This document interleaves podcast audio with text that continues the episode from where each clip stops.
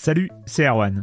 Je me permets ce petit message avant votre podcast pour vous parler du festival Silence on Joue qui aura lieu le 25 mai prochain à la Cité des Sciences et de l'Industrie à Paris.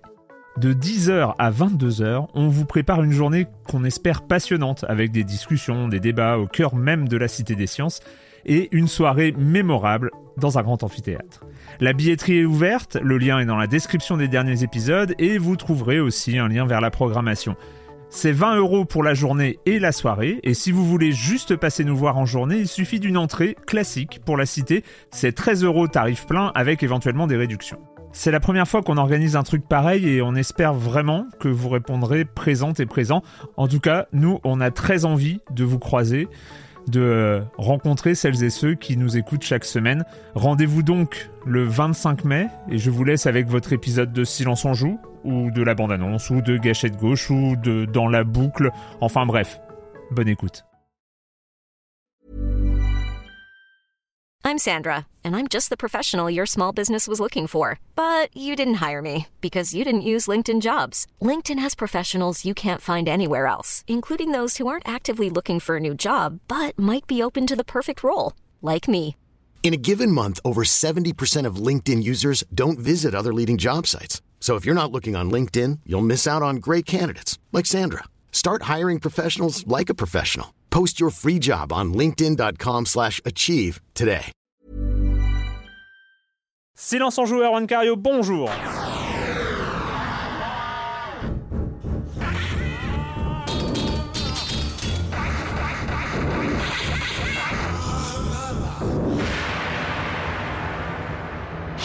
Au programme cette semaine, on va parler de Life is Strange pour la troisième fois dans ce podcast. Euh, enfin bon, la deuxième vraie fois, euh, parce que parce que c'est fini, la saison est finie, l'épisode 5 est sorti, on y a joué, on va en parler et on va en parler de ce jeu en, en tant que en tant que, que- que en quantité euh, finie. Voilà. Sans trop spoiler, hein, ça va être euh, le challenge. l'exercice. c'est voilà. l'exercice. Normalement, on va faire du spoiler. On va faire attention. On va faire attention. Assassin's Creed Syndicate, Syndicate, parce qu'il faut, il faut évidemment parler de l'Assassin's Creed annuel. Euh, et puis il y a plein de choses à dire quand même sur celui-là. Pas forcément que des bonnes, mais il y a plein de choses à dire. Monsieur Fall, comme chaque semaine, et on terminera avec Zelda Triforce Heroes et NBA 2K16. C'est ta signature, ça, le NBA. ok. Bah oui. Ah oui, tous. Non, mais ça t'aurait manqué. quoi. Ah bah, évidemment, on l'attend tous les ans, bah ton- oui, euh, oui, bien c'est ça. C'est et, et comme, et comme à chaque fois, comme euh, à chaque fois que je parle de NBA 2K ou de Football Manager, je Nous serai seul, je, la je serai parole. seul face à moi-même. je, je compte sur vous pour me, relan- pour me relancer si, si, si jamais Ouais, il y, a, il y a un blanc. On ou- ira chercher un café, mais on, on sera pas loin. D'accord. Bon, et je commence en accueillant deux de mes chroniqueurs favoris, Patrick et Lio du JDLI. Bonjour Patrick. Bonjour Erwan. Et Erwan Higuinen des Inrock et du magazine Games. Bonjour Erwan. Bonjour. Et ça va bien Games? C'est quand qu'il arrive? quoi, le, le prochain? Ouais. Il arrive Il y a un prochain? Ah, il y a un... Ah, Je oh sais non. Je sais pas. Ah. Ouais, Peut-être que des gens diront des choses un jour, on sait pas. Ah, suspense. Suspense, suspense, pardon. Euh, on commence avec toi, Patrick, avec euh, bah, la, Un chiffre. la- la- Bah, le, un le gros- chiffre de la semaine hein, qui- chiffre, qui, oui, qui- qui a fait pas mal parler ouais. euh, dans la presse. Euh, un peu moins de 6 milliards de dollars. C'est la somme que s'apprête à débourser Activision Blizzard pour acheter comme, euh, King, pardon, King, l'éditeur de, de jeux sur, euh, sur mobile et Facebook, euh, dont l'un des le, le grand hit c'est Candy Crush. Il est connu notamment pour ce jeu-là, puis il y en a d'autres au catalogue près de 6 milliards de dollars, c'est euh, colossal. C'est vraiment un investissement colossal. Pour redonner un petit peu un, un- point sur... euh, Parce que c'est un chiffre. Hmm. hein, mais si on le replace par rapport, par, par exemple, euh, lorsque Disney a acheté Lucasfilm pour euh, bah, Star Wars, Indiana Jones et autres, c'était 4 milliards de dollars. Et, euh, et lorsque Microsoft a acheté euh, Mojang pour euh, Minecraft, c'était 2,5 milliards. Voilà, ça redonne un petit C'était peu... déjà très très cher. C'était hein. déjà énorme. Ah, et mais là, du- là, du on coup, se dit tu peux un- presque prendre Marvel plus euh, Mojang pour le un prix de bundle Crush, en fait. pour les. Non mais, Ce qui, ouais, est, non, mais ce qui est c'est- assez rigolo pour la petite histoire, c'est vous savez où est-ce que Notch a commencé à, bah, travailler les- sa première boîte? Non. C'était Kings. voilà. D'accord, bah, voilà. Donc le monde est petit hein, finalement. Euh, donc une somme vraiment colossale. Alors Activision Blizzard, c'est très bien ce qu'il fait. Évidemment, c'est un investissement euh, parce que King, bah, c'est un des, leaders de- sur ce segment du jeu free-to-play qui est très addictif auprès du public. On sait que ça touche à peu près 500 millions d'utilisateurs à travers le monde, dans 200 pays. Euh, Bon, c'est colossal. Et puis derrière, évidemment, cette, euh, acquisition, il y a évidemment l'idée aussi de, sûrement de déployer ses propres, euh, ses propres licences à lui, hein, parce que Activision Blizzard, on rappelle un petit peu, c'est aussi bien Call of Duty que Destiny, que World of Warcraft, que Hearthstone. Enfin, on a beaucoup de grosses marques euh, dans, le, dans le groupe qui peuvent tout à fait profiter éventuellement, et ça le, le- le patron d'Activision Blizzard l'a annoncé là, lors, de, lors du, du communiqué, euh, c'est évidemment dans les plans de pouvoir euh, comme ça déployer ces marques aussi, si sachant que sens. King, King, on est quand même sur une, euh, un secteur bien particulier qui est le casual free-to-play mobile, Ouais, complètement. euh, qui est là, Blizzard n'a pas rien. ah non, ouais, rien, donc c'est parce pour ça que. Hearthstone est en free-to-play mobile euh, notamment, mais c'est du gamer. On- Ouais, c'est une pas cible euh, casual. de- voilà, euh, Et, euh, bien identifiée. Et il y a le, le- voilà, le casual free-to-play mobile. euh, C'est euh, aujourd'hui il y a King, euh, Supercell, c'est euh, ceux qui font Clash of Clans et Ouais, puis euh, leur euh, Boom Beach ou un truc comme ça, euh, machin. Mais c'est voilà, il y a deux boîtes aujourd'hui, deux boîtes nordiques euh, à chaque fois, mais suédois, je crois, King, ouais, si je dis pas de bêtises. et Supercell, ça doit pas être loin. Et, et En tout, cas, voilà, ouais, c'est- c'est- en tout cas, c'est un investissement colossal, mais évidemment, derrière, il y a, il y a toute l'idée de l'intégration et de, voilà, de, de certainement en tirer bon parti pour les, pour les licences et le déploiement. Et effectivement, comme tu dis, ça apporte aussi un- une valeur ajoutée au groupe Activision Blizzard avec ce. Voilà, maintenant, c'est c'est pas encore fait, mais ça va se faire. C'est quasiment confirmé que voilà, que l'acquisition va pouvoir être validée. Et voilà, ça va lui apporter aussi ce, ce savoir-faire, cette connaissance dans ce domaine particulier. La grosse interrogation, qui- c'est est-ce qu'on est capable de faire euh, deux fois Candy Crush Saga, Euh, même si, euh, même si King question. est très très fort en free-to-play, hein, quand on- il suffit de regarder le classement des, des Ouais, applis tu- tu me- gratuites tu les, plus ça, ouais. rentables, Mhm. euh, on retrouve King assez régulièrement dans, dans- dans ce classement et pas que pour Candy Crush Saga, mais mais il y a, voilà, c'est Candy Crush qui, qui vaut 6 milliards. C'est Exactement, Candy c'est Crush. c'est un titre. ouais. Enfin, il n'y a, pas qu'un titre, mais c'est Ouais. celui-là qui est, c'est, c'est le titre, euh, l'étendard. En, en la- cas- en tout cas, c'est des gens créatifs parce qu'ils n'ont pas du tout plagié Bejeweled ou, euh, ou Peggle ou Puzzle Bobble dans leur création. Donc c'est, enfin, on sait que c'est des gens qui vont sans doute inventer des concepts Mhm. euh, nouveaux de jeux vidéo. C'est ça. C'est assez. euh, Non mais c'est, on se demande ce qu'ils ont acheté. En fait, on se demande vraiment ce qu'ils ont un peu- acheté. Mis à part, euh, il y a de la rentabilité. Hein, c'est euh, King est, est extrêmement rentable. Ça, ça rapporte plein de pognon. Au classement euh, des, des éditeurs les plus rentables euh, qui est sorti il y a quelques mois, euh, ben, on a su que l'éditeur le plus rentable c'était celui de, de League of Legends. hein, aujourd'hui dans le Mhm. monde, c'est d'ailleurs on est vraiment aujourd'hui on est vraiment dans une époque free to play. C'est ça qui rapporte Ouais, c'est aussi un Et, changement euh, de. et King arrive aussi euh, très très haut dans le classement. Le marché change. Enfin. On sent que c'est aussi dans l'air du temps de, de se positionner. Et les gros comme euh, Activision Blizzard ont tout intérêt à prendre position. Et à... Mais 6 milliards. Mais 6 milliards, c'est beaucoup. C'est beaucoup. C'est vraiment colossal. Ouais. On s'était posé la même question lors de l'achat de, de Minecraft hein, par Microsoft. On que continue à se Oui, poser on cette même question. c'est une, une somme colossale et euh, finalement, ça remet tout ça en, en perspective hein, quand on parle maintenant de. de Je pense qu'au-delà de ces chiffres, il faut, enfin, je pense que c'est significatif aussi du prix de l'argent aujourd'hui, qui est que les entreprises qui ont beaucoup d'argent, type Activision et tout ça, arrivent à avoir plein d'argent assez Ouais. facilement auprès des banques et, et, euh, Oui, ce genre ça, de choses. Enfin, voilà, il y, y a un prix de l'argent aujourd'hui qui est relativement faible pour les très très grosses entreprises une multinationales. rentabilisation qui, se, Ouais. qui se prépare à l'avance. Erwan, on, est- on change de galaxie là pour le coup, on ne parle plus du tout de milliards. Mm, Non, on parle plutôt là de, euh, bah, de dizaines de milliers d'euros si le Kickstarter dont il va être question euh, se termine bien. Euh, c'est Kickstarter de Tale of Tales, dont on se souvient peut-être il y a quelques mois, Mm. ils annonçaient qu'ils arrêtaient le jeu vidéo. C'est les créateurs de Sunset, de euh, Luxuria après Superbia, Sunset, enfin en même Ouais. temps que la sortie de Sunset, ils ont. de, de pas mal de jeux euh, dont, euh, dont certains disaient c'est pas vraiment des jeux vidéo, etc. Et donc maintenant ils disent bah non non bah on fait plus de jeux vidéo, mais on utilise des technologies du jeu vidéo. Et là ils ont décidé de euh, bâtir une cathédrale. Donc une cathédrale euh, virtuelle. C'est le projet s'appelle Cathedrals in the Cloud. Euh, donc ce serait une cathédrale qu'on visiterait avec les casques de réalité virtuelle, mais alors le, projet est basé en fait sur des euh, sur des dioramas virtuels des espèces de sculptures évolutives où il se passerait des choses. Voilà, c'est pas encore tout à fait très clair, mais c'est en tout cas. euh, Enfin, moi, moi, ça me fait assez envie parce que Oui. j'aime vraiment bien ce qu'ils font et, euh, et là, peut-être qu'en fait, ça les libérera un peu de plus avoir cette. euh, ça, c'est quelque chose qui doit être gratuit après, hein, de plus avoir les Mm. contraintes commerciales ou de gens qui leur disent c'est pas des jeux ce que vous faites, euh, etc.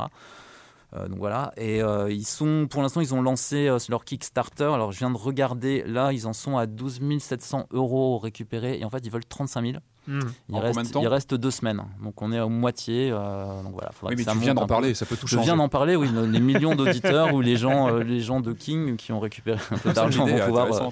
Faut pas faire financer ces... pour, Non, faut, faut pas... Si, mais pour, pour expier un peu leur péché d'avoir copié Oui. des jeux et puis de, de, de faire tomber les gens dans la drogue et dans le métro qui jouent à des jeux pas intéressants. J'ai envie de leur retirer leur portable, les gens désinstaller Candy Crush pour mettre Bejeweled, mais voilà, ça marche pas.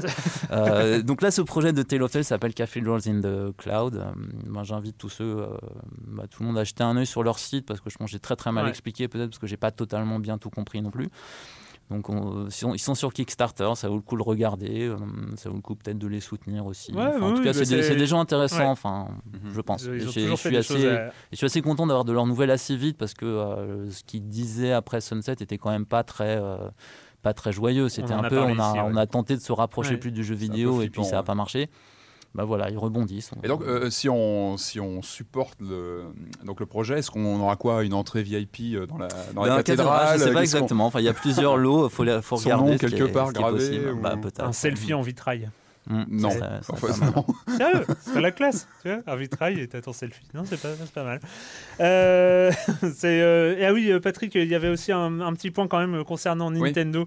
Eh oui, oui, Euh, on reste sur le, sur le mobile. hein. C'était une des, Ouais. des grands, des grands questionnements de ces derniers mois, dernières semaines. On savait que Nintendo euh, allait venir sur le jeu sur mobile, donc on s'est tous euh, amusés à pronostiquer qu'est-ce que va être leur premier jeu. Est-ce que ça va être un jeu Mario? On se voyait déjà avec Et on nos- s'est tous plantés. nos- et voilà, on se disait est-ce que ça va être du Pokémon? Est-ce que ça va être du Mario? Est-ce que ça va être euh, une, voilà, une de leurs franchises qu'on connaît bien?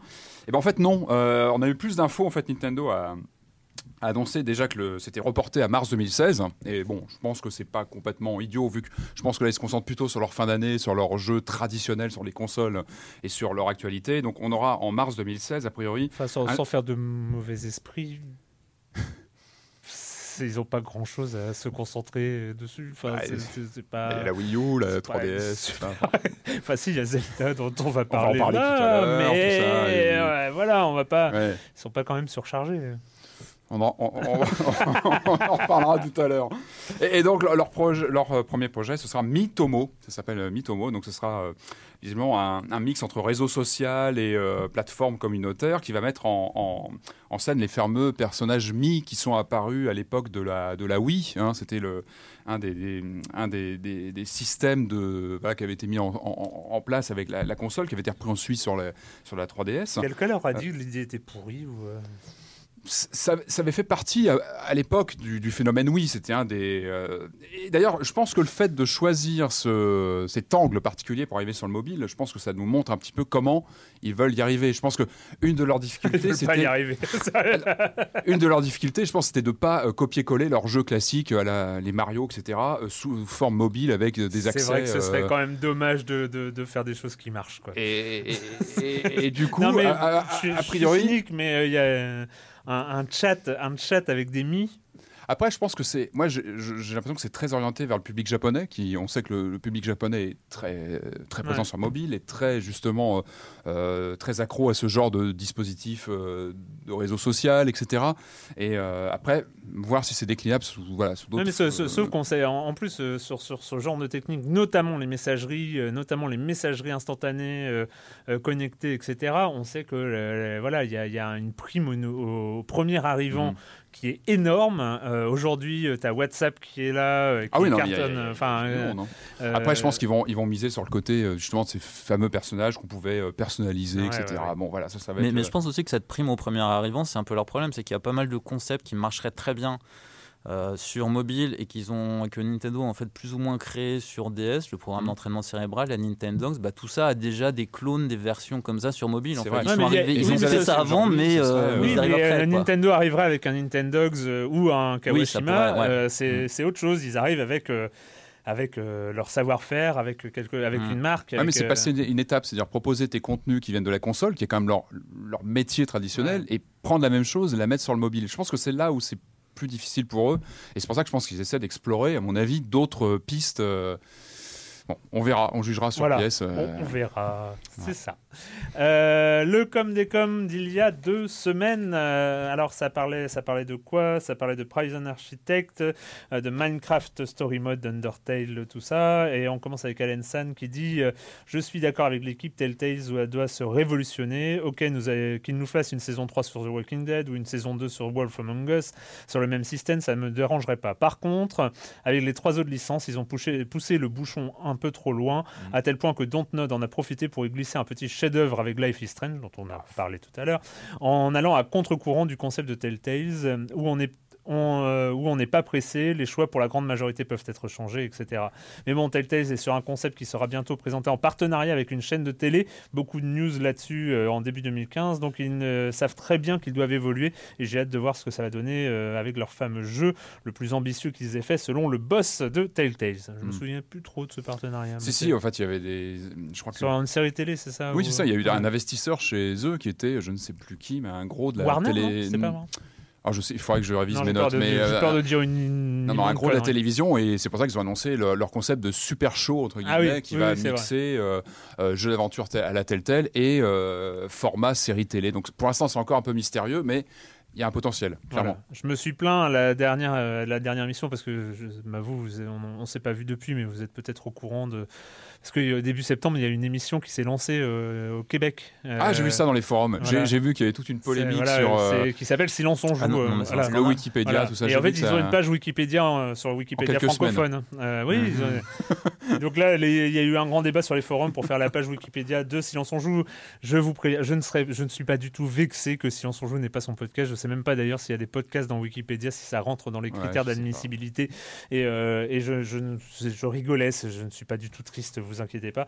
Et enfin, euh, juste sans le citer euh, directement, mais il y a un grand débat sur la prison, parce que avec Prison Architect, on était parti avec Corentin, on avait parlé un petit peu. euh, J'ai vu une phrase malheureuse qui faisait pas trop partie de mon vocabulaire pour désigner le rôle de directeur de prison. Mais bon, bref, il y a eu tout un débat entre Stonga 9, euh, Cytoplasme, Cinec et Étienne 3. Voilà, je vous invite à dire ça, c'est sur les forums de Silence on joue. Comme quoi, hein, forum d'un- podcast jeu vidéo, ça part toujours dans des de directions de insoupçonnées. choses.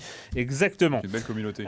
On va commencer avec euh, cette semaine avec l'épisode 5 de Life is Strange. I feel like I'm in some kind of dream nightmare. What are you doing in my door? The more I use my power, That gun away from me, psycho! the more I see how little control I have over what happens. What kind of friend are you? I don't think I'll ever know how much destiny I'm changing. Victoria, listen to me. And the winner is. Oh my god! Rachel in the dark room. Oh my god. Kate wasn't the first. Max. Come on. Think.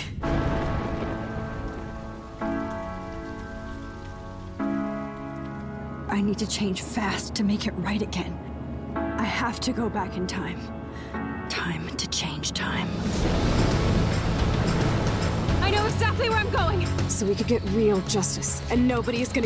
Alors d'après les calculs, d'après les calculs que j'avais fait au moment de la parution du, du premier épisode, normalement il devait faire un épisode tous les six semaines. Normalement le, le dernier épisode devait arriver en août. Bon, on leur en veut pas, on leur en veut pas. Il y a eu un peu de, un peu de décalage, hein, comme, euh, comme dans tous les, dans, dans, dans toutes les histoires de, de, de développement de jeux vidéo.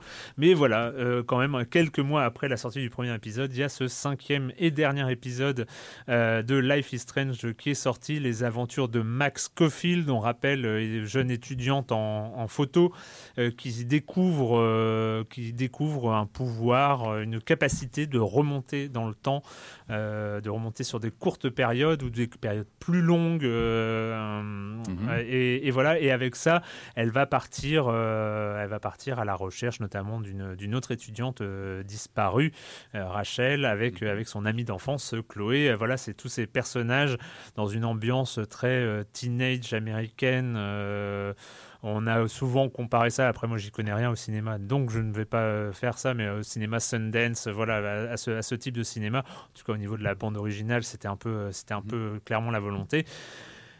Dontnod, qu'on connaissait pour Remember Me, ont, sont arrivés, comme le disait, euh, comme le disait Alan San euh, dans les commentaires, mais sont arrivés directement dans ce, dans ce, dans, dans- dans ce secteur du jeu par épisode avec. euh, ils, sont, sont arrivés euh, pas très discrètement, ils ont mis les pieds dans le plat et ils sont arrivés en concurrent direct de Telltale parce qu'ils ont, nous ont balancé quand même un des chefs-d'œuvre de 2015. Enfin, je sais pas, Ouais. on en va en parler, Patrick, mais euh, toi, tu as fini ce cinquième épisode. ça- Mhm. Qu'est-ce que tu en as pensé? Euh, ben, je suis Enfin, d'accord. de- du cinquième et de et Strange et de la globalité. Alors, C'est vrai que c'est pas un jeu qu'on a forcément vu venir à l'époque. hein. Il est sorti, euh, voilà, on disait bon, un jeu d'aventure français, etc. Et, euh, et c'est vrai qu'on on- on- on le met beaucoup en parallèle avec Telltale aujourd'hui parce que c'est vrai que tu en parlais dans les commentaires tout à l'heure euh, par rapport aux productions Telltale et je suis assez d'accord avec ce que avec ce qu'il disait. On a un peu l'impression que Telltale s'enferme dans un côté très scolaire qui applique une recette figée en prenant une licence, en la respectant, etc. Et, euh, et c'est là où euh, Life is Strange a mis une bonne claque, je pense, à Telltale. C'est que, en fait, euh, c'est un jeu qui a du cœur. Mm. Life is Strange, c'est un jeu qui n'est pas parfait. Il y a, il y a- on peut en discuter. Il y a des, des petits défauts, il y a des, mais il a du cœur. On sent qu'il y a un, il y a un, il y a un message, il y a quelque chose. On sent que Il y a une implication. il y a une implication et enfin moi ça fait longtemps que j'ai pas fini un jeu, enfin donc le cinquième épisode. en- et où on- enfin moi ça m'a fait une drôle de sensation et c'est rare dans le jeu vidéo, c'est de finir un jeu et de rester dedans pendant deux semaines parce que Ouais. on n'arrive pas à s'en décrocher, Ouais. on, on pense toujours au personnage, et il, reste une trace de, Mm. de ce qu'on a vécu, de notre chemin qu'on a fait, parce que c'est vrai que le, le format épisodique contribue aussi à ça, c'est que ce sont des personnages qu'on suit depuis janvier par, par, par épisode, donc on, on a eu tout le temps de s'y attacher, de d'imaginer de ce qui pouvait se passer, puisque voilà, tu, tu as un petit peu expliqué le scénario, euh, il y a tout ce ce scénario du passage à l'âge adulte Mm. euh, et euh, voilà qui, qui- qui abrique beaucoup de, de choses entre les personnages. C'est très difficile de pas spoiler parce que on, on pourrait aborder. C'est un jeu qui aborde beaucoup de sujets. Euh, on va essayer de, de faire comme ça, qui aborde même des sujets très délicats qui n'ont, Ouais. je crois, de mémoire de joueur, jamais été abordés dans le jeu vidéo et qui parvient à le faire avec tact, qui arrive à, à le faire de façon très Notamment euh, sur le début de l'épisode 4 qui est assez exactement. la fin avec du une 3, séquence avec une séquence très très très forte très forte. et, et- voilà. et- et c'est assez marrant parce que c'est une séquence euh, qu'on pourrait enfin, si, si on n'y joue pas, si on fait que la regarder comme ça, euh, sortie de, de ce contexte, on pourrait la trouver tire-larme ou euh, Ouais, euh, qui est faite pour un- une sorte de déclencheur d'émotion. Sauf qu'on est dans le jeu, ça fait longtemps qu'on est avec Max, Qu'on euh, connaît les personnages.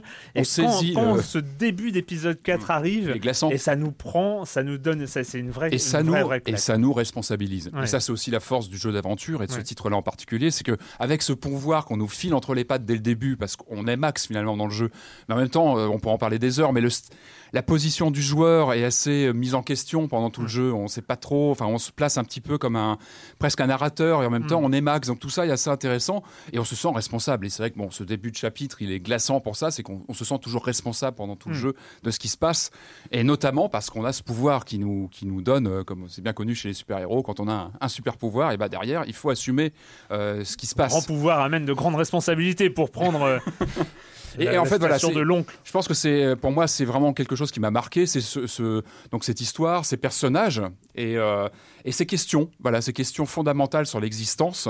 Euh, ça va de, de- de la place des réseaux sociaux euh, chez les ados, parce qu'on on est vraiment sur le un moment important de la vie quand on Mm. est euh, adolescent, qu'on on s'oriente, on, devient adulte, donc c'est un moment charnière dans une existence où aujourd'hui, bah voilà, les réseaux sociaux sont omniprésents, donc il y a, il y a ça, puis après ça va beaucoup plus loin, ça explore d'autres choses qui peuvent découler de ça et qui vont assez loin. euh, en, en termes de même de lourdeur, de, de, d'importance de, des questions importantes qui sont posées. Et, moi, ce que j'ai apprécié aussi, c'est aujourd'hui, c'est un jeu que j'ai trouvé très écrit. Euh, c'est-à-dire qu'il y a- il y, a beaucoup de choses. Alors, ne fuyez pas, c'est- pas grave que le jeu soit très écrit. C'est-à-dire que c'est- on n'est pas obligé de tout lire, mais j'ai trouvé qu'il y avait beaucoup de choses. C'est un jeu où on peut lire beaucoup de choses, et ça, ça nous ramène aussi aux racines du jeu d'aventure. On peut s'amuser comme ça à lire un petit peu toutes les descriptions Ouais. autour du personnage. Donc il y a ça, le- le- la narration environnementale qui est très important dans un jeu d'aventure parce que ça nous permet de piocher et de comprendre des choses. Et ça, je crois qu'on en avait déjà parlé à l'époque. Mais il y a ça, il y a le journal intime du, du personnage euh, principal qui est très important. Euh, Il y a les dialogues, évidemment, on est dans un jeu d'aventure. Il y a aussi tous les SMS, les échanges, et ça, Ouais. c'est c'est aussi très actuel. Euh, la façon voilà, d'échanger, et ça, c'est omniprésent. Et tout ça fait partie de l'interface, et tout ça contribue à, bah, voilà, nous, à nous immerger complètement dans, dans, dans, dans ces personnages, dans leurs relations. Et, et ça fait vraiment, voilà, ça fait partie de ce, de ce charme Ce du qui- jeu, en fait. Ce qui est fou ce- dans, dans, dans Life is Strange, ça, ça rejoint ce que tu dis, c'est qu'il y, y a une narration extrêmement contemporaine, ce qui est Mhm. très très rare dans le jeu vidéo, qui euh, euh, est un peu englué dans ces systèmes narratifs, euh, Mhm. alors euh, dans le jeu d'aventure issu des années 90, ou euh, et, et d'une manière générale qui va très vite dans le fantastique à outrance, dans et, et- et là, comme tu le dis, il y a quelque chose qui est ancré dans le contemporain. C'est aujourd'hui que ça se passe. C'est euh, des, des jeunes d'aujourd'hui euh, qui, qui sont mis en scène. Euh, c'est la vie d'aujourd'hui qui est Quotidienne, décrite. Avec, et et- et il y a voilà, il y a un rapport au, au concret, au quotidien, au contemporain qui est euh, qui est assez inédit. Voilà, qui est, qui est pas quelque chose de courant euh, euh, dans le jeu vidéo. C'est là là ça se rapproche dans Beyond de David Cage aussi, euh, qui de Quantic, euh, qui avait fait ce- voilà ce, ce truc assez assez contemporain, qui était un des points assez réussis d'ailleurs de du jeu malgré tout le reste. Mais là, on est vraiment dans, dans- dans quelque chose de concret, de avec un avec son rythme propre. Je Mhm. trouve que voilà, il, on, on- il- il nous, on n'est pas obligé de sprinter, on n'est pas obligé. comme je disais, on n'est pas obligé de tout lire. Enfin, moi, j'ai tout lu parce que je, on je va à son euh, rythme, voilà, on va complètement, on, ça, avance dans une histoire complètement à son rythme, Mhm. et, euh, et je trouve qu'il y a une sorte de douceur. Euh, c'est bizarre ce mot-là pour, euh, pour parler d'un jeu vidéo, mais il y a une sorte de douceur sur l'ensemble euh, des, des cinq épisodes. de- Même si on aborde des sujets assez, les sujets assez sont violents graves, voilà, il y, a, y une enquête policière, enfin voilà, qui se rapproche d'une enquête policière. Il y a, y a, y a des choses euh, de la drogue, du meurtre, du sexe, tout ce que vous voulez. Mais mais il y a, y a- voilà, il y a une surcouche finalement de peut-être c'est lié à, à cette à, à cette lenteur, ou, euh, voilà, de, de- euh, qui qui est pas violente. Enfin Mhm. voilà, c'est on, on, on y va tranquillement dans, dans Life is Strange. Euh, L'histoire avance avance tranquillement. Et puis euh, et puis voilà. Et puis y a cet épisode 5 euh, qui, qui vient de sortir. Alors il y avait des débats sur les quatre premiers Faut, épisodes. faut, faut pas euh, tout dire, hein, il y a des gens ici qui, qui sont, mais y a des sont gens pas arrivés là encore. et, et- voilà mais c'est vrai que moi c'est quelque chose alors avant, d'y jouer, j'en avais déjà parlé, euh, et euh, des gens qui me disaient, mais l'épisode 5 est raté. Alors, euh, c'était. moi, j'ai refusé de le croire parce que certains disaient que l'épisode 2 était pas très réussi, mais non, moi, j'étais pas d'accord. Bref, moi je trouvais que les quatre premiers épisodes se tenaient incroyablement bien, et c'est vrai, et c'est vrai que cet épisode 5, même s'il ne gâche pas du tout l'expérience, euh, pour moi, euh, ça reste une œuvre dans sa globalité assez incroyable et, vraiment qui a marqué, euh, en tout cas en ce qui me concerne, qui a marqué 2015. Mais dans cet épisode 5, il y a quelque chose comme si les créateurs avaient eu trop d'idées, avaient eu trop de choses, avaient mis avaient mal calibré leur ambition pour ce cinquième épisode, où ça va trop vite, trop loin, trop fort. euh, ça part dans tous les sens. On a des effets, un peu des effets de manche euh, qui sont un petit peu inutiles et qui Tu justement, des, des passages plus introspectifs. pas forcément. Alors il y a les- les- le passage Alors, C'est introspectif. difficile de pas en euh, parler. euh, non, mais euh, il y, a- il y a- il y a un passage un peu à la Max Payne. euh, Ça m'a vraiment fait penser à ça. euh, C'est euh, genre, euh, euh, t'es un peu dans un cauchemar et tu Ouais. revois ton parcours. euh, Ça m'a fait vraiment penser à Max Payne. Ouais, c'est on jouait à un Euh, cauchemar comme ça, voilà, qui est en boucle. et, et, euh, et qui est pas très très intéressant à, à refaire tel, ouais. tel- tel que c'est fait. Euh, et t'as des, des, des, des retours avancés dans le temps comme ça, qui est un système de ping-pong qui s'accélère. Je comprends la volonté des créateurs d'avoir euh, comme ça essayé de créer un climax autour de autour de, de, de ce truc de voyage dans le temps, mais sauf que ça nu, ça, ça pète le rythme de, de Life is Strange qui n'était pas du tout basé Mhm. là-dessus, qui n'était pas du tout basé sur euh, sorte de rebondissement à, à- à- à perpétuité comme Il y a ça. sur la fin. Ouais, ça. et ben en fait, je pense que c'est un jeu qui ne, ne nécessitait pas d'accélération justement. Il aurait fallu que ce jeu continue sur le même rythme, arrive au bout. Je dis pas euh, forcément, euh, ça peut varier. Tous les épisodes ont varié en intensité, mais qu'il garde cette touche alors que. Eh ben ils ont ils ont pas fait ils ont pas fait ça.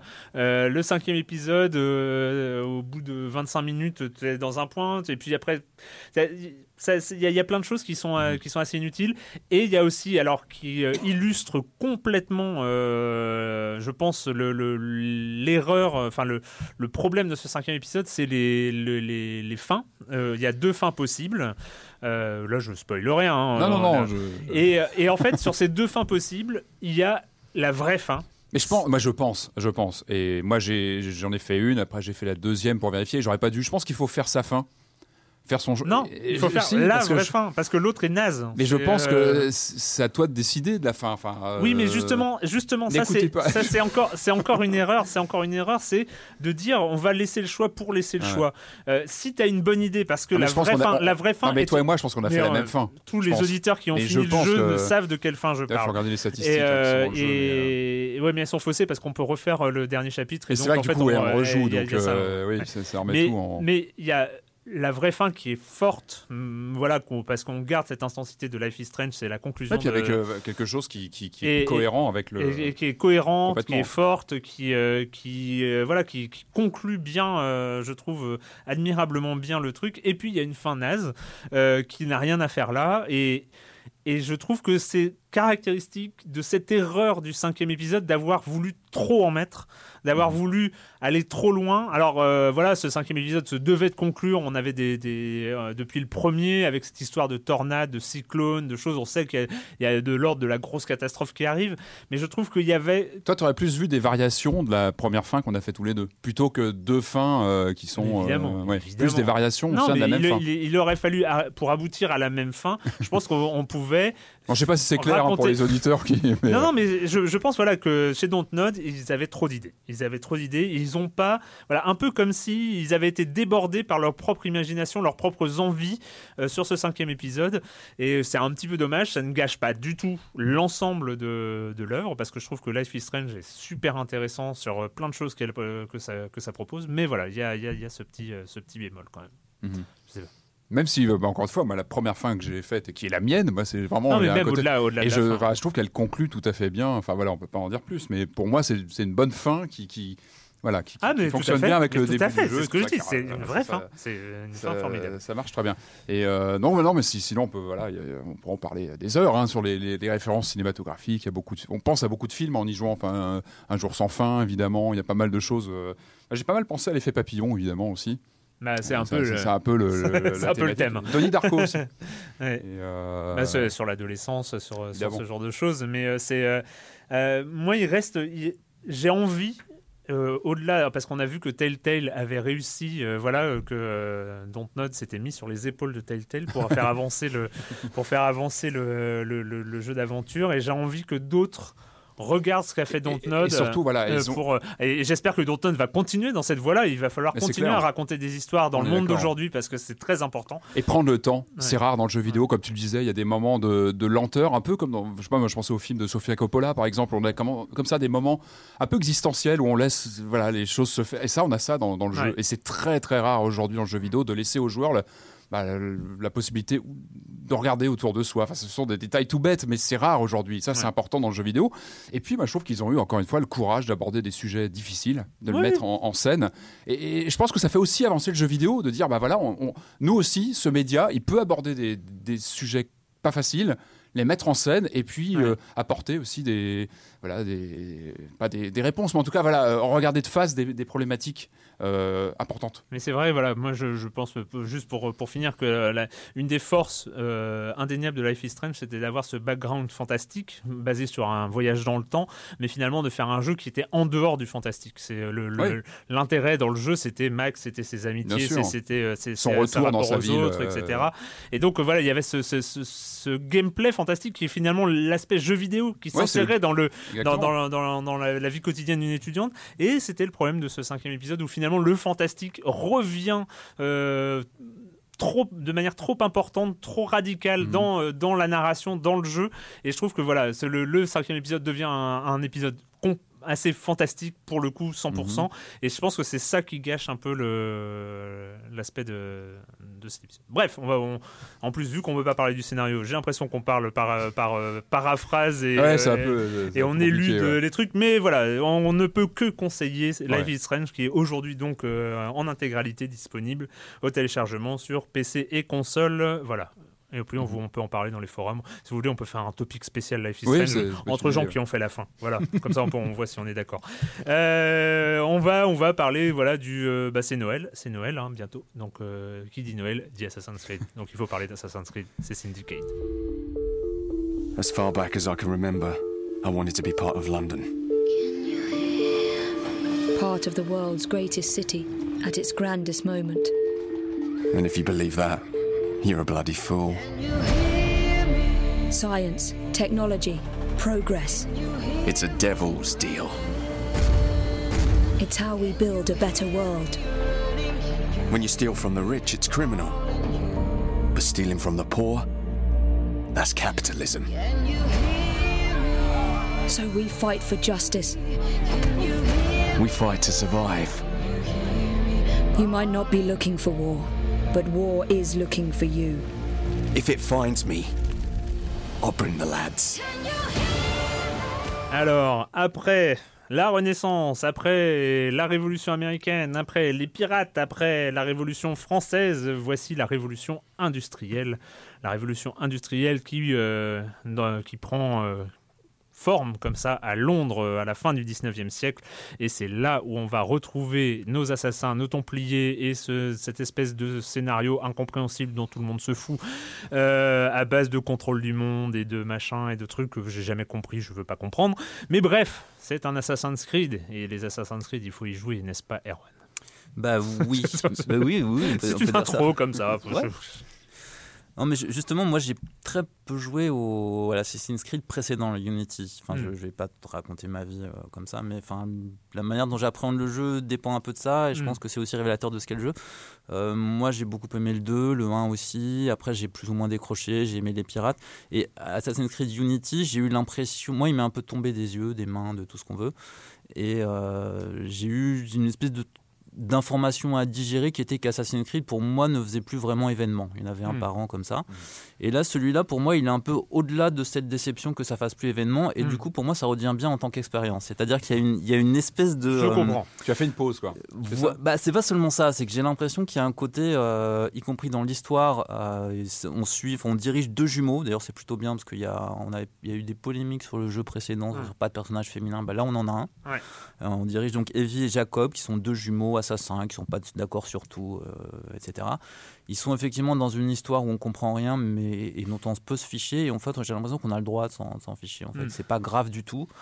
Euh, de la même face, enfin, c'est assez étrange parce que moi j'ai toujours vu un peu les Assassin's Creed comme une façon, un moyen de visiter des époques et des lieux. Et là, on est vraiment dans le côté touristique et le. euh, Mais moi, je, je vis pas ça comme une expérience de jeu profonde. Je me sens pas du tout coupable quand je tue des gens. Là, j'ai jamais tué autant de monde, je pense, que dans ce Assassin's Creed là.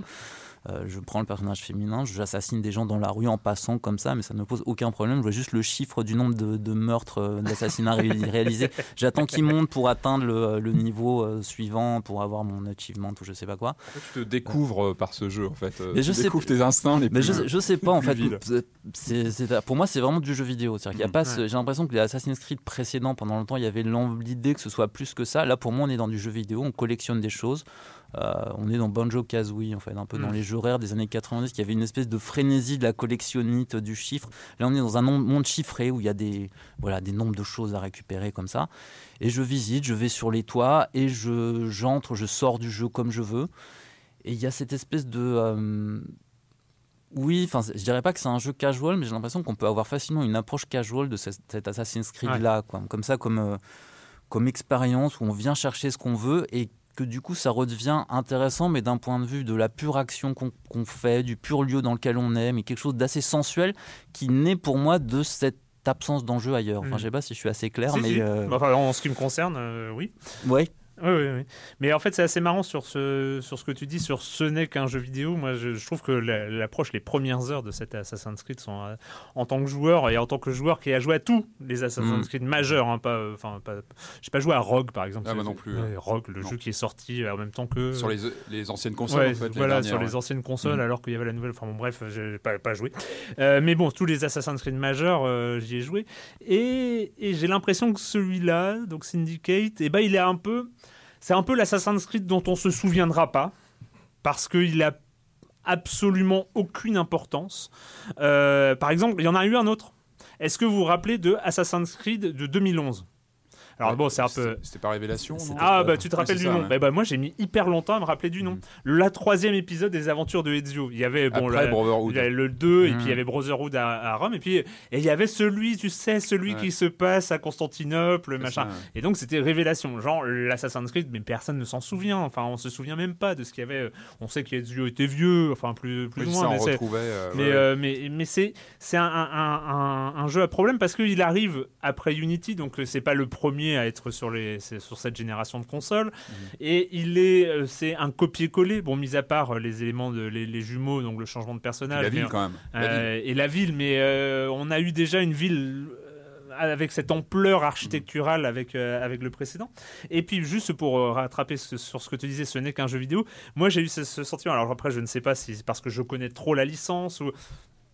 Mais il y a un côté, euh, j'en discutais avec, euh, avec Franz hein, qui arrive euh, de, de temps en temps, il m'a dit, euh, oui c'est comme dans, quand Neo découvre la Matrix, hein, la matrice dans, à, la, à la fin de Matrix, où on voit, où on voit les lignes de code. hein. Mhm. Et en fait, bah, quand on arrive dans un Assassin's Creed, on connaît tellement l'univers, tellement le gameplay, tellement La grammaire. un en peu fait, à la grammaire du truc, Ouais. que en fait on repère tous les trucs. euh, quand le, le truc qui est caractéristique, c'est quand les jumeaux vont chez Green, là leur contact à, à Londres, Mm.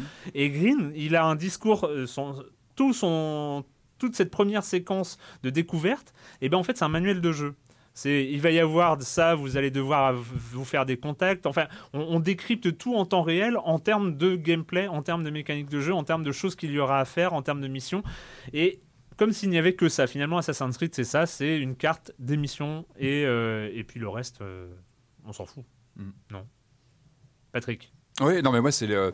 Moi j'ai juste quelques heures de jeu, donc je l'ai pas, je l'ai pas creusé énormément, euh, mais un un peu comme Erwan, moi je, Yinen, hein, je, Euh, moi, je- moi c'est la ville qui me, qui me, c'est le premier point d'a- d'attache toujours, c'est la géographie de, de la ville, le, le cachet. Je trouve que, enfin, moi c'est toujours ce qui me scotche dans un Assassin's Creed, les premières heures comme j'ai pu jouer, c'est toujours ça, c'est la découverte de la géographie, du style, de l'ambiance, et je trouve que c'est toujours, enfin il y a un boulot dingue, je trouve de reconstitution, de création de, enfin la photographie de ce titre-là en l'occurrence est assez différente de Unity par exemple. On voit qu'on n'est pas dans la même ville, on voit qu'il y a des euh, qu'il y a des, ambiances plus sombres, que, que, que, voilà que le jeu est plus euh, et ça, je trouve que c'est intéressant de voir, même au niveau des effets de lumière, je trouve qu'il y y y a des, moi, ce que j'ai vu, des vraies fulgurances de, de jeux de lumière avec le soleil, etc. Enfin, il y a, la ville est toujours, pour moi, euh, super important. C'est le premier point d'attache. Et, euh, et là, on sent qu'il y a un vrai boulot de reconstitution et que c'est toujours, euh, moi, je trouve que c'est toujours intéressant.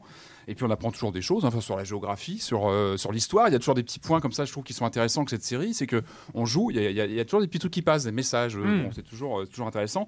Moi, les, les- les points, parce que je connais assez bien la série aussi, moi, les, les premiers points qui m'ont qui m'ont marqué, c'est la quelques différences. Donc c'est euh, notamment les combats que j'ai trouvé plus péchus que sur le dernier notamment. Alors ça, c'est naturel, c'est aussi qu'on change de façon de, combattre. On n'est plus euh, à l'épée ou là on est vraiment plus sur du corps à corps, sur du contact.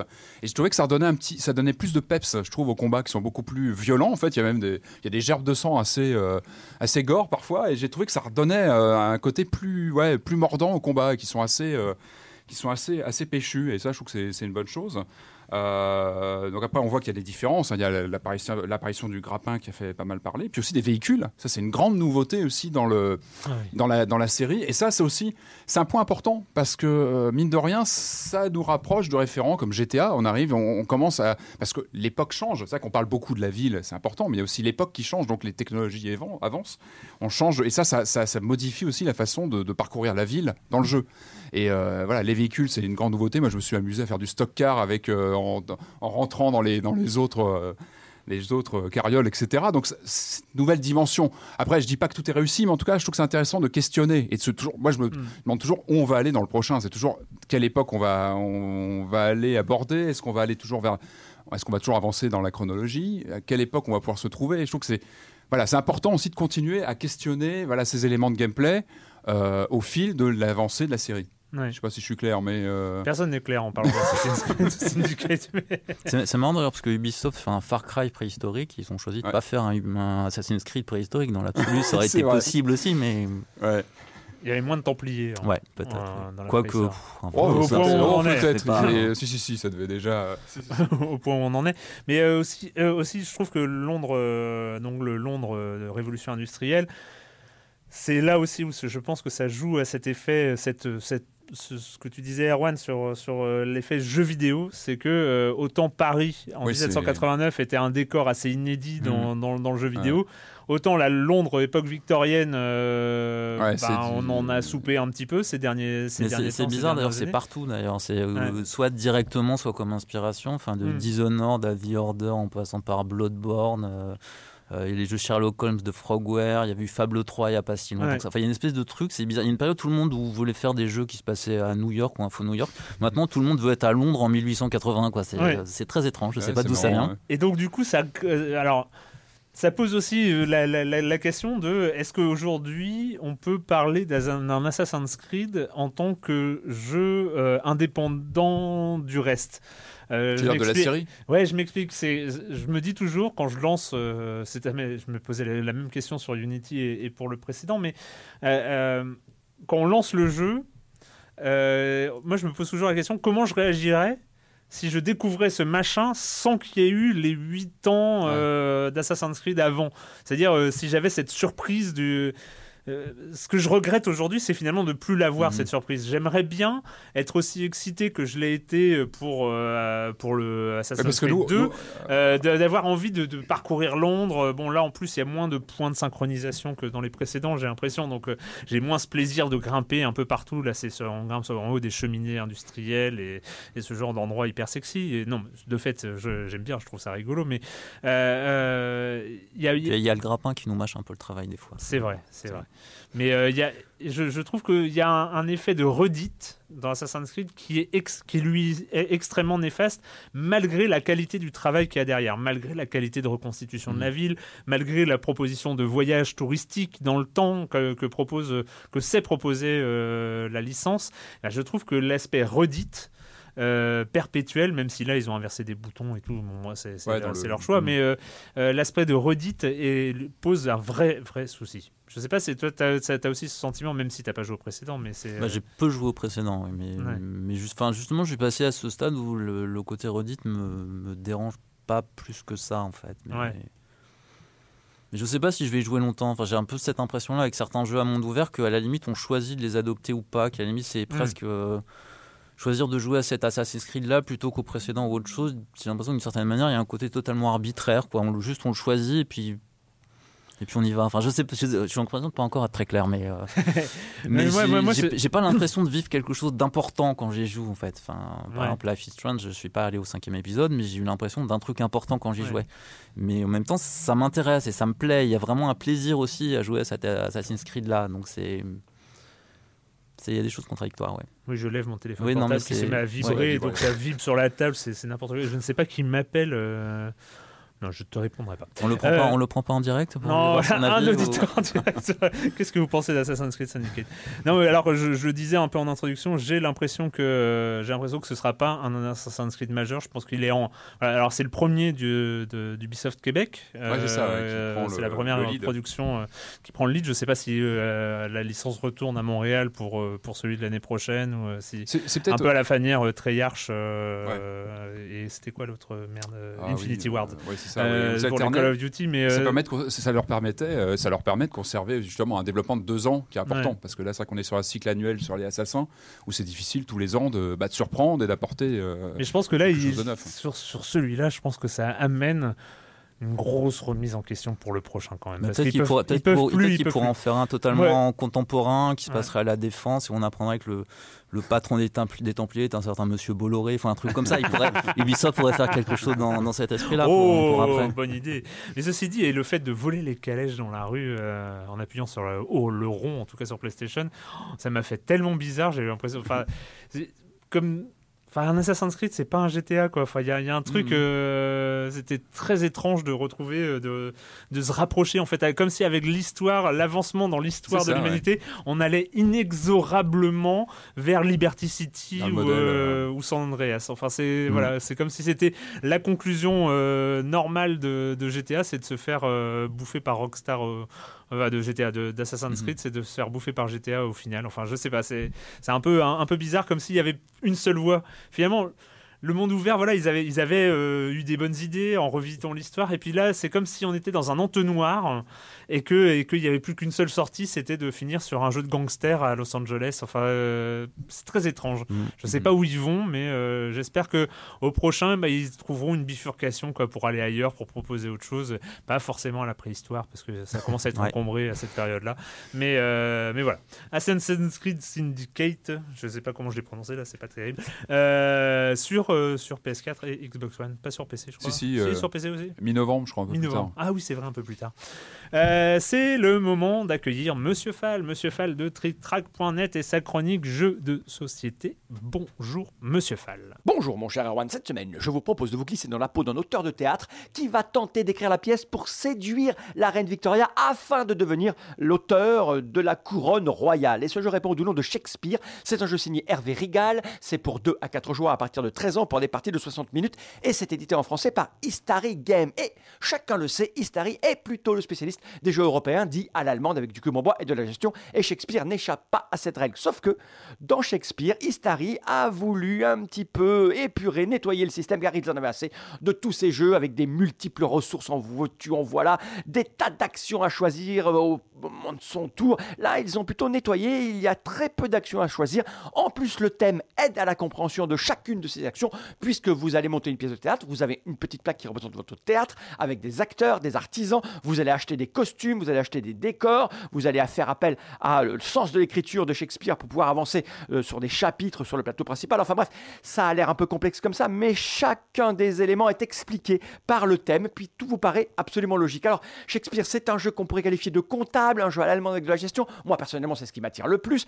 C'est un jeu où les parties vont être extrêmement tendues, puisque vous allez marquer très très peu de points, et donc chaque coup est vraiment, vraiment très important. Vous allez gagner ou perdre à très très peu d'écart, ce qui va vous donner envie d'en faire d'autres. C'est un jeu de réflexion à l'allemande, c'est pas extrêmement fun, c'est pas de la poilade poète poète, on se marre autour de la table.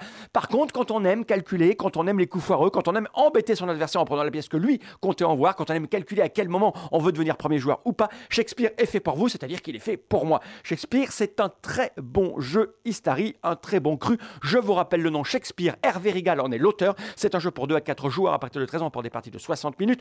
Vous allez le trouver dans les boutiques aux alentours de 45 euros prix maximum conseillé, mais avec vos bons d'achat et votre réduction de bons clients parce que vous avez une carte de fidélité, vous allez le choper aux alentours de 40, 42, 43 euros grand maximum. C'est illustré par Arnaud Demingue et Neriac, c'est assez bien illustré.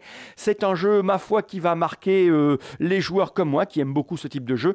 Shakespeare, euh, j'aime bien me prendre pour un écrivain de cette époque-là, mon cher Erwan, et je vous dis donc, du coup, à la semaine prochaine. À la semaine prochaine, Monsieur Fall de TrickTrack.net et TrickTrack.tv. Vous êtes obligés d'y aller si vous aimez les jeux de plateau.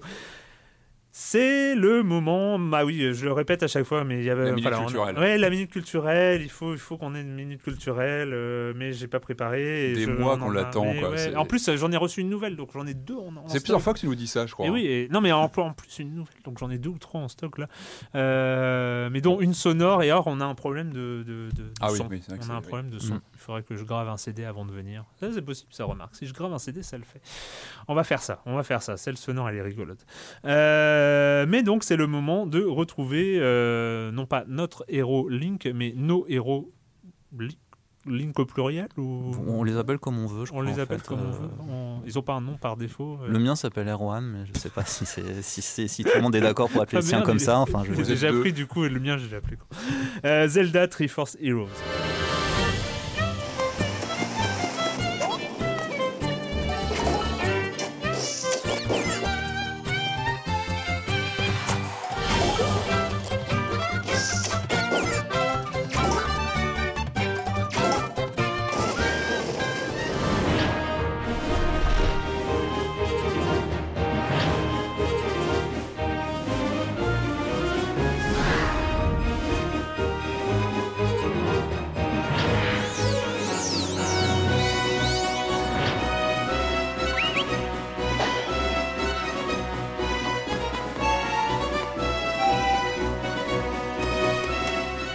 Alors vu qu'il y a Triforce, ils sont trois, c'est ça? C'est ça, ouais. C'est ça. Non, c'est. Alors, Triforce, c'est autre chose. Mais... c'est c'est autre chose, mais c'est li- non, c'est pas l'idée. Non, mais c'est l'idée, bah oui, c'est C'est l'idée. Mm. Alors, ce Zelda sur 3DS, hein, c'est ça? Alors je pense qu'il faut d'abord parler un peu de Ouais. l'intrigue qui est quand même importante Oui, parce qu'il oui. il se passe Ouais. souvent des choses graves dans les, dans les Zelda. Ouais. Là on est dans un royaume euh, dont la princesse a été victime d'un sort terrible, d'une malédiction affreuse. Elle est super mal habillée. Du coup, n'ose plus sortir de chez elle. Donc, euh, trois héros légendaires euh, vont réussir à. Enfin, doivent combattre, je sais même pas qui, pour lever cette malédiction et faire qu'elle soit à nouveau mieux habillée. Il y a un côté très fashion dans ce Zelda, en fait, parce qu'on explore, on récupère des, des matériaux qui permettent ensuite de, de se faire faire des costumes de, de j'hésite- Kokiri, de Goron, de Zora. J'hésite entre être amusé et être navré en fait. Je, je sais pas s'il y a, je sais pas avec quel recul. J'y ai pas joué, hein, donc je sais pas avec quel recul, avec quelle distance ils abordent, euh, ils abordent le sujet. Je, je- Non, je- c'est assez décalé. hein. Oui, c'est Enfin, assez- euh, c'est assez- on sent on- des- des euh, intros. ouais. euh, ouais. Ça fait bizarre quand même. Et du coup, plus personne n'ose s'habiller correctement dans, dans le village au départ, je crois, hein, parce que du coup, euh, Ah bah oui, il y a une non, malédiction terrible, qui ouais. plane, euh, qui Mm, plane mm. sur le sur l'endroit. D'accord. D'accord, mais en même temps, bon, Nintendo, les scénarios, ça n'a jamais été euh, trop ça, donc... euh, Les enjeux tout de ouais, suite. euh. Les enjeux tout de suite. Non, mais il y a une vraie tendance avec le, le Animal Crossing, qui le dernier, c'est de la déco d'intérieur. Là, c'est de la mode. Enfin, il y a une vraie, une vraie réorientation comme ça. C'est assez intéressant. Ouais, je pense que sur le chat avec Demi, euh, ça, ça pourrait Mm, être pas mm. mal. Il y a, il y a- Ouais. il y a une- Il y a des passerelles. Iwata revient Pardon. Voilà. Mais donc après, donc on part, on part à l'aventure dans des, dans des donjons et on part à trois. Euh, à trois, soit avec des amis qui sont à côté, qui ont la console aussi, soit Là, avec des mieux. inconnus par internet, ce qui peut être bien. Avec une seule Soit, cartouche, euh, avec je sais pas, ça fait combien de temps que j'ai pas vu ce truc avec une seule Ouais. cartouche euh, multi, euh, c'est pas mal quand même. Ouais. Non, ou, bah, ou alors on peut jouer aussi tout seul, mais avec des pantins, ce qui nécessite de là, passer sans hein. arrêt de l'un à l'autre, ce qui est, ce qui est un petit peu fastidieux.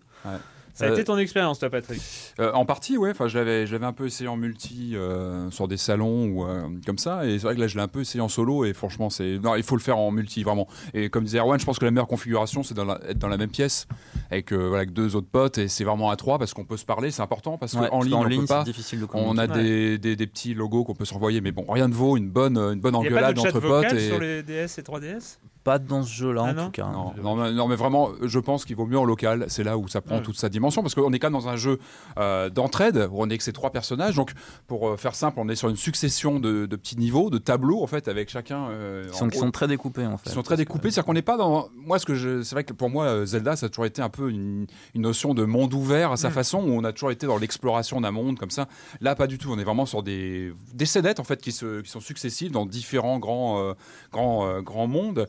Et euh, donc, on part avec ces trois personnages. Donc, le mieux, c'était avec deux, deux potes dans la pièce et de, se- de se synchroniser pour euh, notamment remplir des. des- démêler des énigmes, notamment sur des, des, des voyants allumés. Enfin, la Zelda, on connaît, on connaît un petit Mm. peu les, les énigmes traditionnelles de Zelda, ou des boss à, à exploser. Et c'est là où en solo, c'est beaucoup plus dur, parce qu'en solo, il faut vraiment. On passe de l'un à l'autre. Euh, ce que je trouve un peu dommage, c'est que les, quand on, on quitte un des personnages, il n'y a pas l'IA qui prend la main pour nous suivre, par exemple. Donc on a euh, voilà, le, le pantin qu'on laisse pour passer, je sais pas si je suis clair, Oui, on, oui, oui. on a trois, trois persos, donc deux pantins et soi-même, mais on peut passer de l'un à l'autre. Enfin, on a les trois. Et quand on en quitte un, on en dirige, donc on le dirige, et les deux autres restent figés, là on les a laissés. Le, Donc, le point ouais. positif, c'est qu'ils deviennent invincibles. Voilà, ils peuvent pas se faire attaquer pendant ce Heureusement, temps-là. heureusement. Heureusement. En revanche, ils sont pas dynamiques, c'est-à-dire qu'ils nous suivent pas si on traverse le niveau, voilà.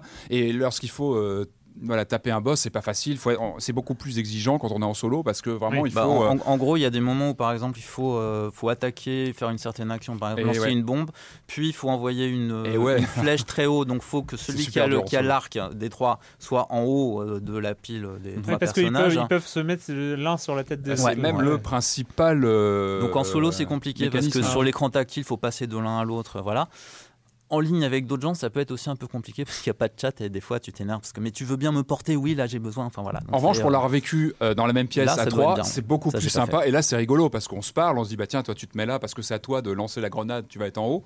Parce qu'à ce côté, ce- ils appellent ça le totem, je crois, où on se met tous les trois, euh, trois personnages. Au début, bon, c'est juste un, euh, c'est accessoire finalement, on, s'en- on, l'utilise peu à peu, et on se rend compte finalement que ça devient presque assez tactique parce que le troisième, celui qui doit être tout en haut, bah, c'est pas au hasard. hein. Il y a parfois, il faut être, Mm. euh, il faut être ou armé de- d'une flèche, enfin d'un arc ou euh, du lance, du, de, ou du boomerang ou de des la bombes, bombe. enfin, il y a différents accessoires. donc il faut savoir comment le placer en haut de la, de la pile. Donc ça paraît simple comme ça, mais quand on est un peu en stress avec un boss derrière soi, tout ça, donc il faut, voilà, il faut pas mal se parler, être beaucoup dans la synchronisation, et ça demande bah, de, de- bah, se parler. Et c'est vrai que bon, quand on se parle tout seul devant sa manette, devant sa console, c'est, moins, c'est moins fun.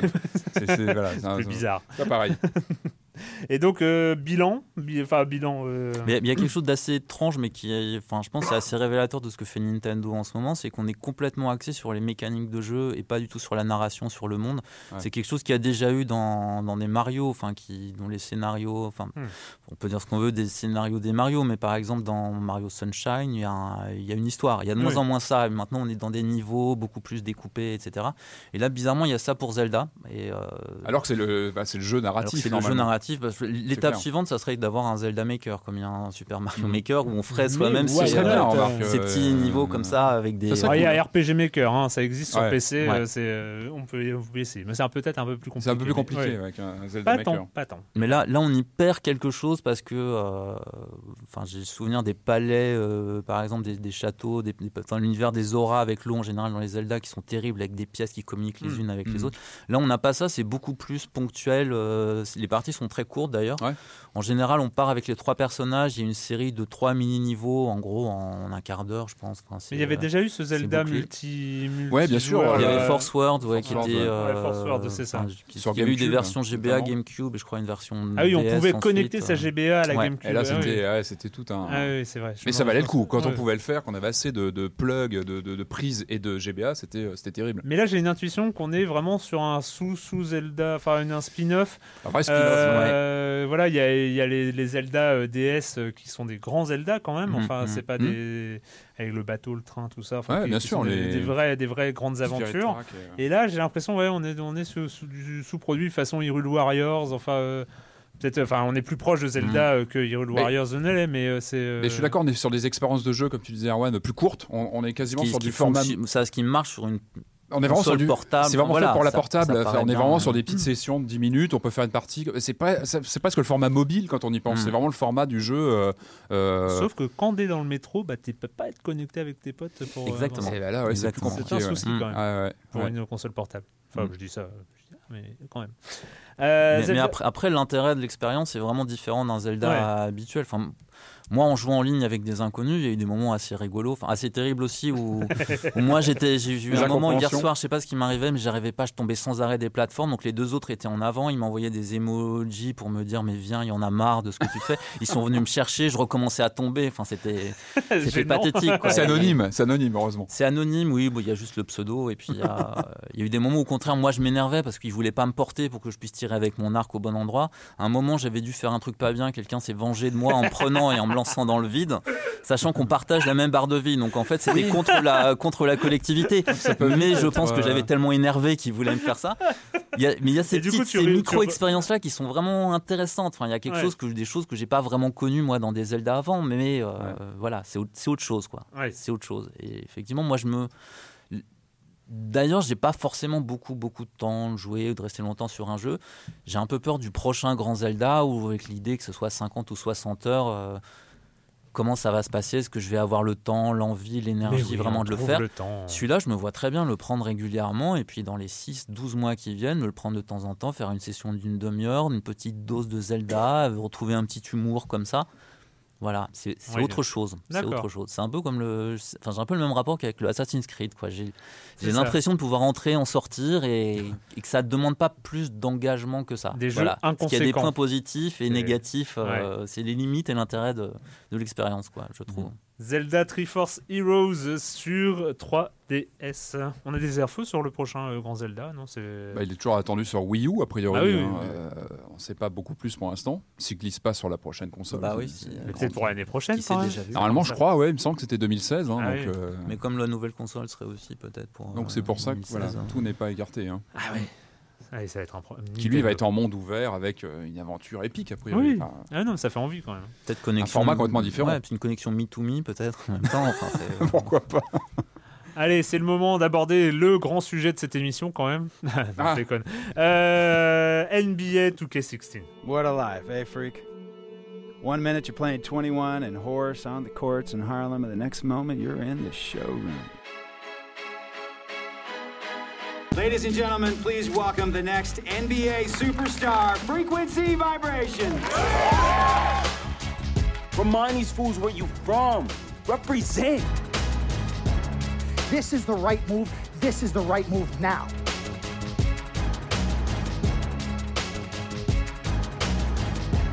You got everything, don't you, freak? What do I have? Nothing. Man, I got nothing. This is not a request. I am not asking you to do this. I am telling you to do this. Alors, NBA 2K16. La licence 2K, alors je vais vous faire, on va, pas refaire l'histoire. Je pense pas que je l'ai fait tous les ans. hein. Je sais pas si l'année dernière, j'ai si, ouais, pas dû parler mais- euh, 2K15, je, je crois que j'en ai pas parlé.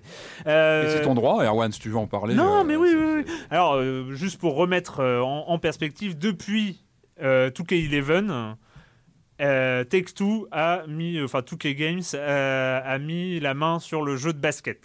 Euh, Ouais. Il n'existe plus rien, c'est-à-dire on n'est plus à l'époque où PES et FIFA se battaient pour le jeu de foot, etc. Et puis PES va peut-être revenir et machin. Non, Ah, ils ont fait tellement fort que Electronic Arts, qui était le leader auparavant, a arrêté. C'est-à-dire que on est, on, on est, on- c'est- pourtant c'est pas un match de boxe, il peut y avoir deux concurrents, etc. Là, ils ont fait tellement fort, ils ont été tellement bons que la concurrence a arrêté de produire des jeux de basket. Sur on est gros- quand même, un gros sport quand même. on- hein. voilà, on est quand même sur une licence. euh, la NBA, c'est pas rien. C'est le troisième ou troisième sport aux États-Unis. euh, C'est euh, voilà, il y a, y a- y a- y a quand même quelque chose d'assez majeur et c'est quelque chose d'assez inédit dans le dans le jeu vidéo où la qualité même d'un jeu.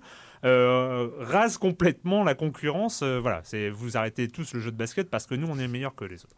De- et ça ils le tiennent depuis depuis 2010, donc euh, depuis 2K11, euh, qui avait été exceptionnel en, permettant de revivre notamment de tous les matchs de Jordan.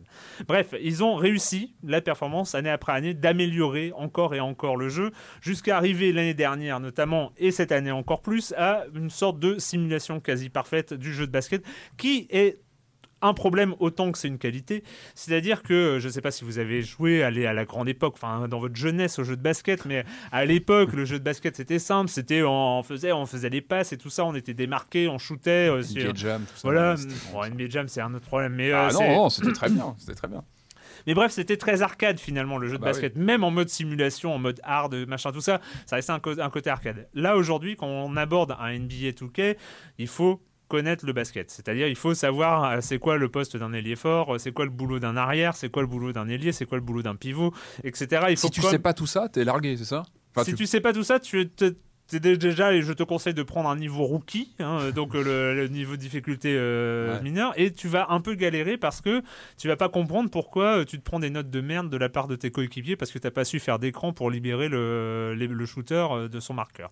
Voilà, il faut, il faut de faire des pick and roll, euh, donc euh, de faire un écran, euh, de, et puis euh, donc le libérer euh, le shooter qui te fait la passe après pour euh, que tu marques. euh, voilà. Bon, bref, c'est Ouais, c'est des, ouais. c'est des petits trucs comme ça. C'est pas de, de- de jouer au basket de manière professionnelle, mais c'est, euh, voilà, si tu regardes la NBA, si tu t'intéresses vraiment au basket, bah, finalement, tu, sais ce genre de choses.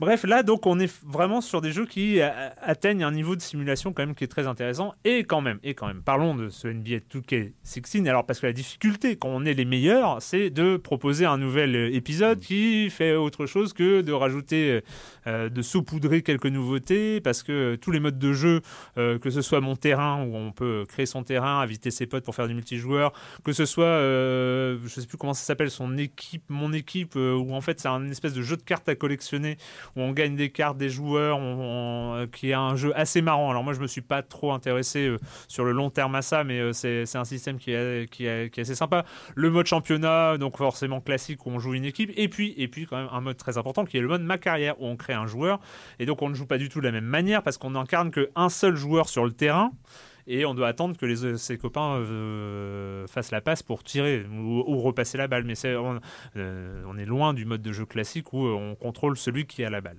Bref, euh, donc c'est un mode de jeu où aussi c'est une manière différente de, jouer au jeu. Et donc, pour ce NBA 2K16, la grande nouveauté, c'était pour le mode carrière, c'est quelque chose qui avait commencé pour le 14, donc il y a deux ans, c'est il commence à raconter une histoire. C'est euh, tu crées ton joueur et puis il y a un peu la story, tu es à l'université, tu choisis, tu as la draft, tu, euh, donc euh, le, le, choix des équipes. Hein, les professionnels choisissent euh, leurs joueurs dans un, avec à, chacun à son tour. Et donc, euh, et donc il y a un petit scénario. Donc, je crois que c'était euh, sur NBA 2K14 où ils avaient commencé, voilà, à créer une rivalité avec un autre joueur. Enfin voilà, il y avait des petits pointe scénaristique un peu comme ça. Euh, et puis là, la grande nouveauté, c'est cette année, allez, le scénario, ça va balancer parce que c'est Spike Lee, Spike Lee lui-même qui euh, réalise euh, le l'histoire de NBA 2K16. L'histoire. Ouais, l'histoire, parce que voilà, il y a une histoire quand tu Oui, fais non, ma c'est- carrière, euh, c'est euh, il y a du scénario, euh, machin, sachant que Spike Lee est très connu des, euh, des, des fans de la, enfin des, des gens qui regardent la NBA parce que c'est un fan des Knicks, des New York Knicks. Voilà, il est toujours sur le terrain et il regarde toujours le, toujours les matchs. En ce moment, il doit être un peu triste parce que c'est un peu une équipe de merde. Mais bref, c'est pas du tout le sujet aujourd'hui. Spike Lee, donc c'était un peu le grand élément marketing. C'est il y a marqué Spike Lee joint sur sur la sur la, jaquette de NBA NBA 2K16. Et, et, et alors voilà, je vais être euh, clair concis hein, parce que je, commence un peu à, à m'étaler, mais euh, euh, c'est gênant. Voilà, c'est gênant, c'est. euh, Eh, Dis-moi, c'est en full motion vidéo, euh, c'est ça non, ça, je, euh, je non sais- je t'en aurais parlé autrement, Patrick, parce que je sais ton amour pour la, la, la full motion Eh non, vidéo. ça. non, là, on est sur de la mocap euh, un peu de base, hein, euh, standard, euh, avec des acteurs. euh, alors, en fait, ils sont. Alors, le truc, c'est qu'ils sont, ils sont très dans l'auto-satisfaction, c'est-à-dire qu'avant de commencer, on a presque une interview des acteurs qui vont incarner euh, les, les joueurs pour dire qu'ils sont très contents euh, de nous raconter une histoire. Il y a Spike Lee qui arrive, qui dit oh, Regardez, vous allez vivre une aventure, c'est formidable. C'est modélisé dans le. Et c'est modélisé dans le moteur du jeu, alors qu'il y a un moteur plutôt bon. hein. Enfin, Mhm. franchement, aujourd'hui, les, les joueurs sont, sont reconnaissables et, et tout ça. Mais, mais c'est pas un moteur, euh, c'est pas le, le moteur de, euh, de Quantic ou euh, même euh, ni même le moteur de GTA. Enfin, il y a sur, sur les notamment pour, la, quoi. synchro- la synchronisation labiale, c'est pas forcément ce que tu cherches le plus dans un jeu de basket. Donc. C'est sûr que euh, ça va pas, ça va pas forcément jusque là. C'est pas, c'est un peu approximatif. Et puis surtout, et puis surtout, Spike Lee, il sait peut-être faire des films, mais alors le truc c'est qu'il n'y a pas d'interactivité. Il y a zéro interactivité. C'est-à-dire que, euh, en fait, grosso modo, l'histoire de, Spike Lee va de, des années de lycée jusqu'à la fin de la première année euh, de NBA, donc l'année de rookie euh, du, joueur. Et pratiquement entre chaque match, il y a la petite histoire de notre joueur qui s'appelle Frequency Vibration, c'est son surnom, Euh, c'est comme ça qu'il s'appelle, de son pote Vic, de sa frangine, de sa sœur jumelle, de ses parents, de sa copine qui va se faire et tout ça, et euh, de son agent qui, euh, va, euh, qui, va signer, enfin voilà, tout- toutes ces histoires, grosso modo des histoires de fric, des histoires de un peu gangsta, machin, un peu, un peu Spike quoi. Alors bon, on sent que c'est le truc un peu, c'est gênant parce que c'est pris un peu par-dessus la jambe, notamment. Alors il y a le, point un peu lol de, cet ensemble, c'est que on- évidemment c'est le, joueur qu'on a décidé d'incarner qui est, qui est dans l'histoire, donc euh, qu'on a un peu modélisé avec le système de modélisation de joueurs. Donc on peut choisir de choisir de jouer un joueur black, un joueur blanc, un joueur asiatique, un joueur hum, latino, tout ce que tu veux. Sauf que quoi qu'il arrive, ton père, ta mère et ta sœur jumelle seront noirs. Ce qui pose un problème d'immersion dans l'histoire quand même. Hein, ça, euh, c'est la sœur jumelle noire quand toi t'es blanc. Ouais, c'est- c'est original, J'ai pas encore tout à fait compris le, le principe. Mais bon, ça c'est qu'un détail. D'autant que moi j'avais pris un joueur noir, donc euh, j'ai pas- mais euh, c'est- j'ai eu confirmation. Euh, mais le truc c'est que on part pour des sortes de- de- d'immenses tunnels. euh, après un match, donc euh, le match t'es content, euh, t'as as fini ton match, t'as plutôt fait un bon truc, et là tu pars pour 10 minutes. J'ai calculé, il y a des scènes de 10 minutes, c'est hyper long dans le jeu vidéo, quoi.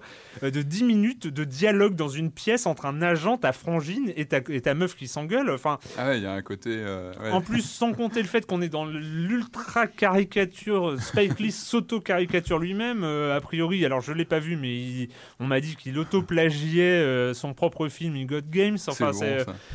Et, et- et c'est incroyable, c'est. C'est une antithèse du jeu vidéo, c'est l'antithèse de ce qu'il faut faire. C'est euh, en plus, c'est non seulement le truc est absolument non interactif, il y a, il y a un passage qui est absolument incroyable où tu es, à la fin de ton année universitaire, tu as la draft qui arrive, l'entrée en NBA, et on sait très bien que les joueurs, enfin ceux qui suivent la NBA, on n'est pas obligé de rentrer en NBA après sa première année universitaire. On peut décider de continuer sa formation et, euh, et de continuer à jouer en universitaire. Et donc il y a tout un débat. Freak, parce que c'est son surnom, Freak, euh, va-t-il euh, écourter ses, années universitaires pour rejoindre la NBA Et donc il y a tout un débat, tout le monde dit son Et avis. tu peux rien faire en fait. Et là, tu et là, t'as, t'as Donc qui dit euh, non, mais j'ai entendu vos avis et je, je vais décider. Et là, tu t'attends à prendre la main quand même. Tu t'attends, il va me demander mon avis. Il va dire non, je veux améliorer mon joueur, mon style de jeu.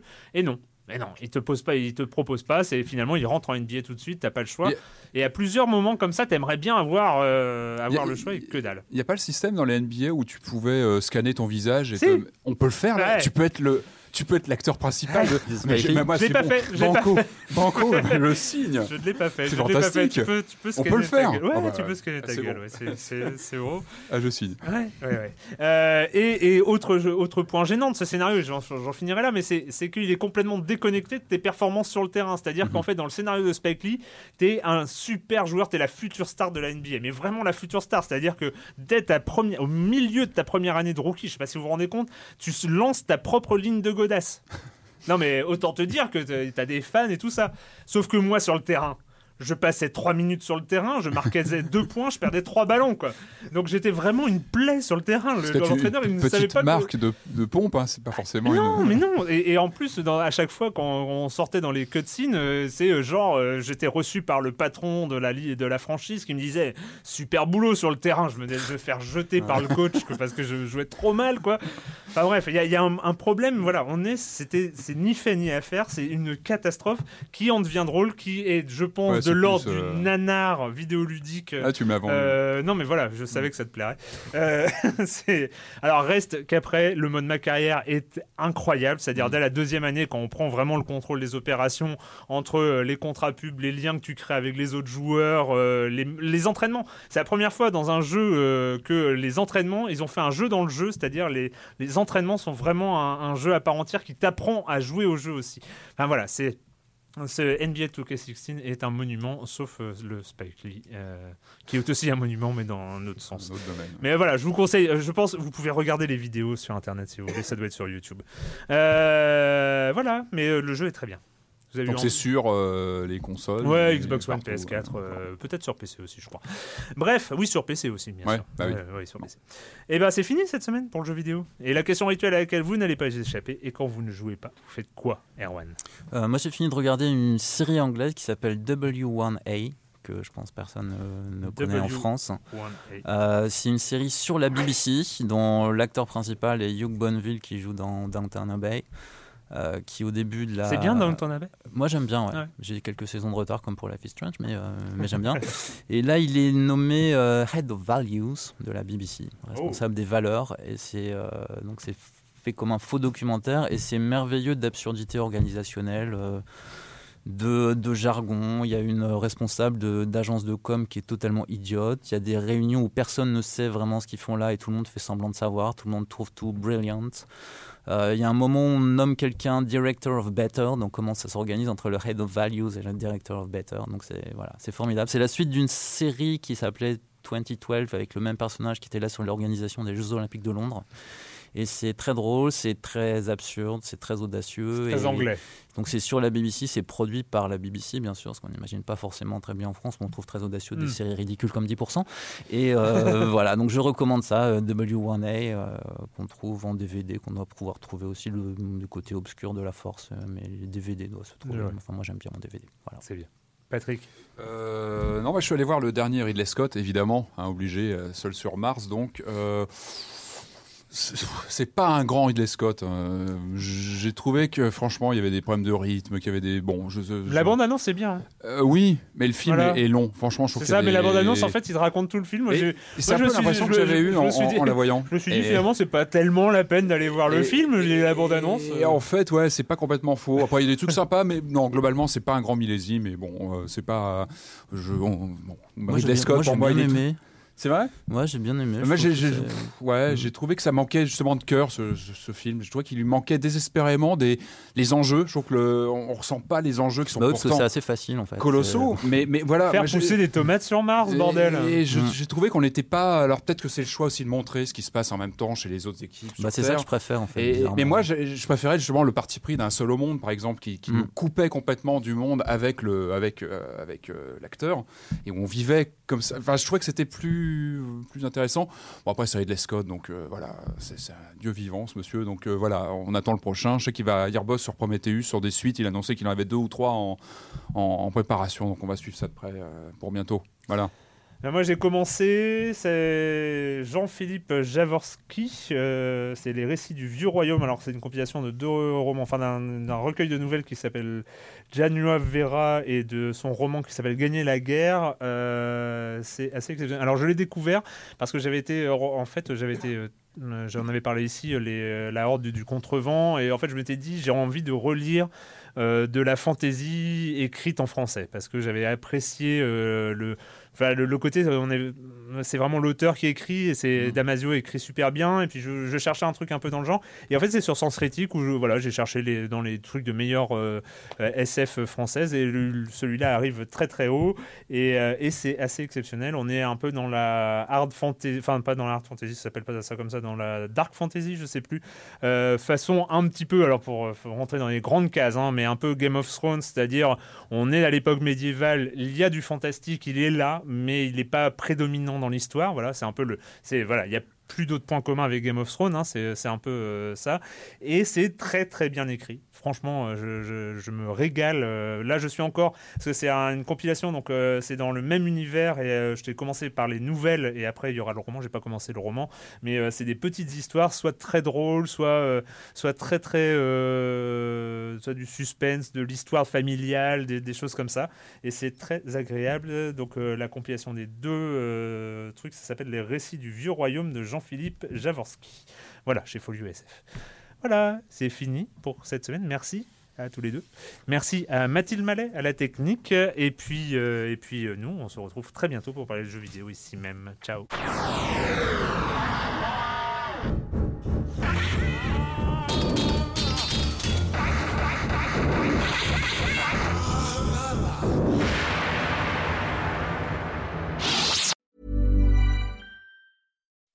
When you make decisions for your company, you look for the no-brainers. If you have a lot of mailing to do, stamps.com is the ultimate no-brainer. Use the stamps.com mobile app to mail everything you need to keep your business running with up to 89% off USPS and UPS. Make the same no-brainer decision as over 1 million other businesses with stamps.com. Use code PROGRAM for a special offer. That's stamps.com, code PROGRAM.